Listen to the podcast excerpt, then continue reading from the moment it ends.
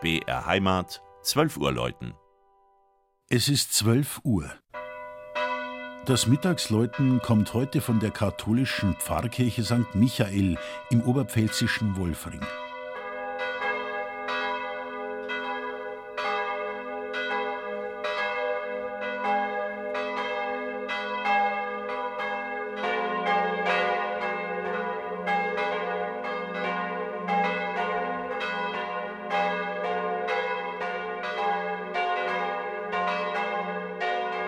Wolfring, das Dorf im Landkreis Schwandorf, ist zwar nicht groß, aber seine gut 600 Einwohner können sich einer 900 Jahre alten Geschichte rühmen.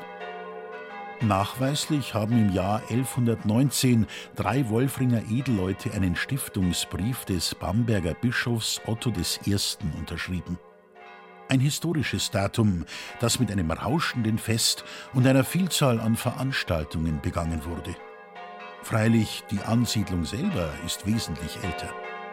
Sie lag an einer wichtigen mittelalterlichen Handelsstraße und verdankt ihren Namen nicht dem heute umstrittenen Wolf, sondern der Feste Wolfring, die lange Zeit zu den wittelsbachischen Besitzungen gehörte.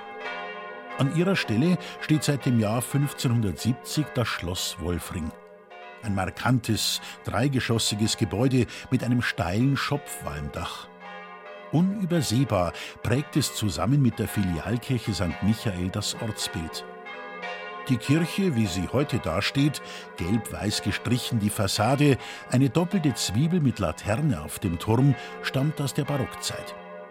Der Kirchenpatron, Erzengel Michael mit dem Flammenschwert, begegnet dem Besucher gleich viermal. Als Bronzeskulptur am Kirchenportal, am rechten Seitenaltar, auf dem Schalldeckel über der Kanzel und im Deckengemälde.